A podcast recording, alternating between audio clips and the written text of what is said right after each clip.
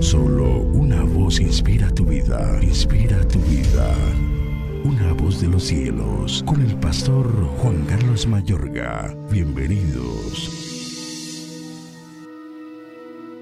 Después de algunos días, Pablo dijo a Bernabé, volvamos a visitar a los hermanos en todas las ciudades en que hemos anunciado la palabra del Señor para ver cómo están. Y Bernabé quería que llevasen consigo a Juan, el que tenía por sobrenombre Marcos, pero a Pablo no le parecía bien llevar consigo al que se había apartado de ellos desde Panfilia y no había ido con ellos a la obra. Y hubo tal desacuerdo entre ellos que se separaron el uno del otro. Bernabé, tomando a Marcos, navegó a Chipre y Pablo, escogiendo a Silas, salió encomendado por los hermanos a la gracia del Señor y pasó por Siria y Cilicia, confirmando a las iglesias. Hechos capítulo 15 versículos 36 al 41. En este capítulo bíblico apreciamos en la iglesia en sus inicios ejemplos de amigos laborando unidos en compañía. Pablo y Bernabé eran aliados en el Evangelio que fueron enviados en pareja para llevar el mensaje del concilio de Jerusalén a los gentiles. Son identificados como nuestros queridos hermanos Pablo y Bernabé, quienes han arriesgado su vida por el nombre de nuestro Señor Jesucristo, quienes estaban en la compañía de otros socios, los otros dos líderes, Judas llamado Barsabás y Silas, Judas y Silas eran profetas que hablaron extensamente para animarlos y fortalecerlos a los creyentes.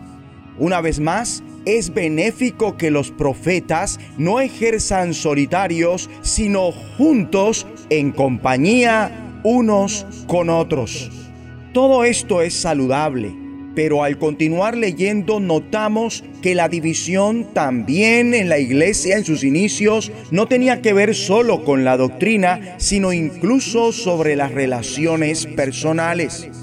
Pablo y Bernabé tuvieron una discrepancia que fue un conflicto serio, entre comillas, y en consecuencia acabaron por separarse, pongámoslo en comillas, yendo cada uno por su lado.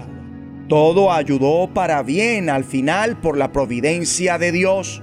Bernabé halló un nuevo socio en Marcos, quien era primo suyo, y Pablo halló un nuevo socio en Silas y viajó por Siria y Cilicia consolidando a las iglesias. Puede ser que Pablo y Bernabé se arreglaran más adelante según la epístola a los Corintios, la primera carta en el capítulo 9, versículo 6. Lo cierto es que en ocasiones también las compañías cristianas presentan inconvenientes y fracasan. Sin embargo, Dios puede traer esperanza a esas situaciones. No es el acabose cuando algunos cristianos discrepan y terminan separando sus caminos. Este pasaje revela cómo sus desacuerdos no llevaron a que la bendición de Dios se alejara de ellos.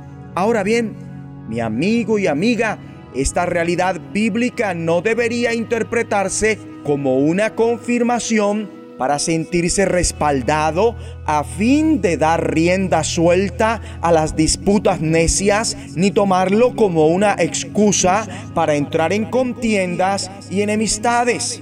Tampoco para justificar los pleitos, ni mucho menos las disensiones. Quien así haga mostrará que no es digno de heredar el reino de Dios. Antes bien, Siempre hemos de hacer todo cuanto esté a nuestro alcance con la ayuda de Dios y bajo la guía del Espíritu Santo para solucionar nuestros desacuerdos e impedir a toda costa separaciones tan dolorosas. Cuida tus amistades en Cristo.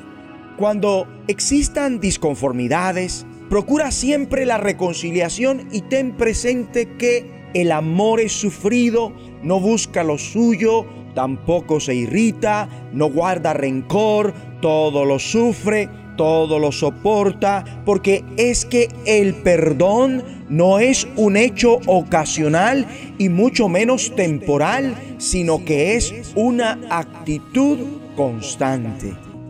Oremos. Padre bueno, te agradezco por el inspirador ejemplo de Pablo y Bernabé, los cuales expusieron sus vidas por el nombre de nuestro Señor Jesucristo.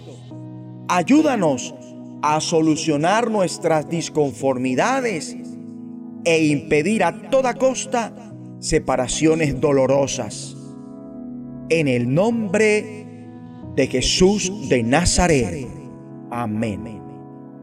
Voz de los cielos, escúchanos, será de bendición para tu vida. bendición para tu vida.